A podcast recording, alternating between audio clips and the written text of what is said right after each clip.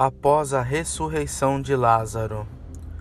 O acontecimento mais sublime e divino que ocorreu desde a criação foi, sem dúvida, a paixão e morte com que nosso Senhor Jesus Cristo finalizou sua vida e sua mensagem. Viveu, padeceu e morreu para resgatar os seres humanos dos pecados e dar graça e salvação eterna.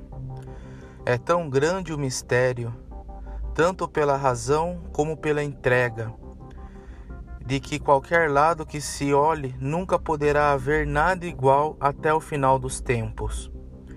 Para entender os motivos que levaram os príncipes dos sacerdotes e os escribas a entregar um homem que, sem dúvida alguma, foi um grande profeta e passou fazendo o bem, é apropriado uma breve explicação. A ressurreição de Lázaro foi um milagre insofismável e muitos creram nele. Mas a luz cegou outros judeus que, movidos pela inveja, foram a Jerusalém murmurar e deletar o ocorrido em Betânia. Os príncipes dos sacerdotes e os escribas decidiram um conselho por fim à ação do Senhor, temendo que o povo acreditasse nele. Previam com isso uma grande rebelião popular que acarretaria em represália dos romanos a destruição da cidade e do templo por medo e dissimulando a inveja e o ódio que tinham pelo Senhor, usando falsos motivos, decidiram matar Jesus. Somente assim conseguiriam acabar com os milagres. Caifás proclamou a decisão que o conselho havia tomado. Convém que um só homem morra em lugar do povo. E ele não disse isso por si mesmo, mas como era sumo sacerdote daquele ano, profetizava que Jesus havia de morrer pela nação. E não somente pela nação, mas também para que fossem reconduzidos à unidade os filhos de Deus dispersos. E desde aquele momento resolveram tirar-lhe a vida. Como se fosse um marginal, os sumos sacerdotes e os fariseus tinham dado ordem para que todo aquele que soubesse onde estava o denunciasse, para o prenderem. Primeiro deram a sentença e depois formaram o processo. Sentença de morte, mesmo estando o réu ausente, desconhecendo as acusações e não sendo ouvida a defesa que tinha direito. O verdadeiro motivo para tudo isso era a inveja e o medo de perder os privilégios econômicos, políticos e religiosos que possuíam. Fica evidente a perversidade diante destes juízes. O processo foi uma farsa.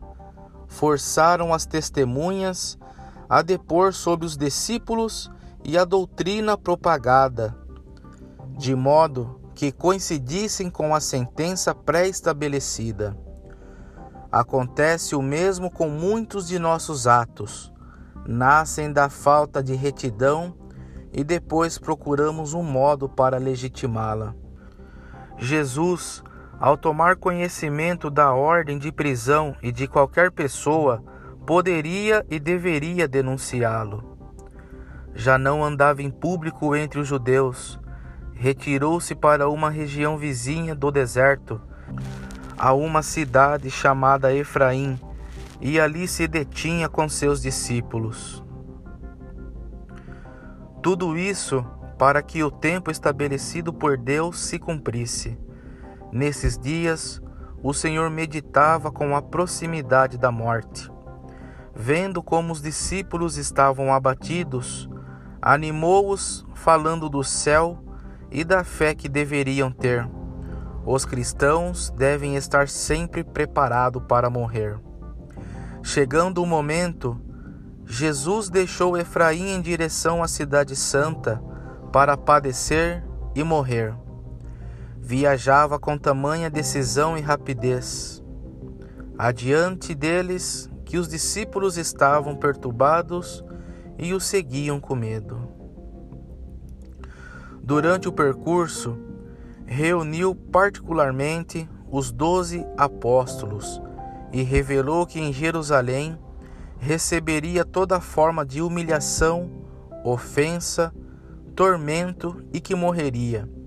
Depois disso, escutou o pedido vindo da mãe dos filhos de Zebedeu, os dois melhores lugares no reino dos céus para eles. Foram caminhando e chegaram a Jericó, onde recuperou a vista de um cego que implorava em alto brado. Acenou para que Zaqueu o recebesse em sua casa. Com sua presença entrou a salvação naquela casa, e aquele publicano se converteu. Ao sair de Jericó, uma grande multidão o seguia. Dois cegos que estavam no caminho perceberam sua passagem e suplicaram por compaixão e foram curados. A caminho da paixão, por onde passava, compadecia-se de todos e deixava o sinal da divindade com curas e milagres. Seis dias antes da Páscoa. No sábado, chegou a Betânia. Tinha por costume instalar-se na cidade, pois possuía muitos amigos e após o milagre da ressurreição de Lázaro, muitos gostariam de hospedá-lo.